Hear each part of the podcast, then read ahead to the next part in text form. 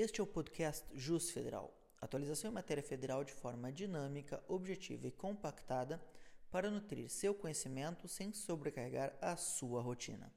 Aqui fala o professor Rafael Wolff e hoje vou seguir tratando das alterações realizadas no Código Penal pela Lei Anticrime. Tal diploma acrescentou o parágrafo 5 no artigo 171 do CP, que veicula o delito de estelionato.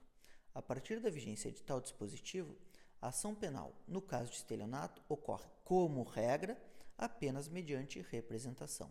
As exceções à regra são os quatro incisos do citado parágrafo 5, isto é, quando as vítimas forem, abre aspas, inciso 1, a administração pública, direta ou indireta, inciso 2, criança ou adolescente, inciso 3, pessoa com deficiência mental ou, inciso 4, maior de 70 anos de idade ou incapaz, fecha aspas. No âmbito da Justiça Federal, as ações penais referentes a estelionato envolvem, como regra, justamente hipóteses em que as vítimas são a administração pública, direta ou indireta. Assim, nestes casos, a ação penal continuará a ser pública e incondicionada. Na série estadual, entretanto, são inúmeros os casos em que as ações penais serão condicionadas à representação. Até aqui, o tema não parece polêmico, mas é.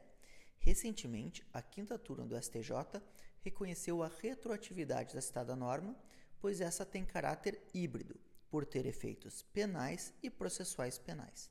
E, entretanto, entendeu que esta retroatividade não alcançaria os processos já em trâmite, isto é, nos quais já há denúncia oferecida por ofender a proteção constitucional ao ato jurídico perfeito.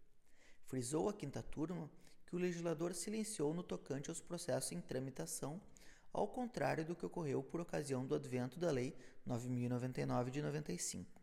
Assim, não se poderia transformar uma condição de procedibilidade em condição de prosseguibilidade, como consta no magistério de Rogério Sanches Cunha.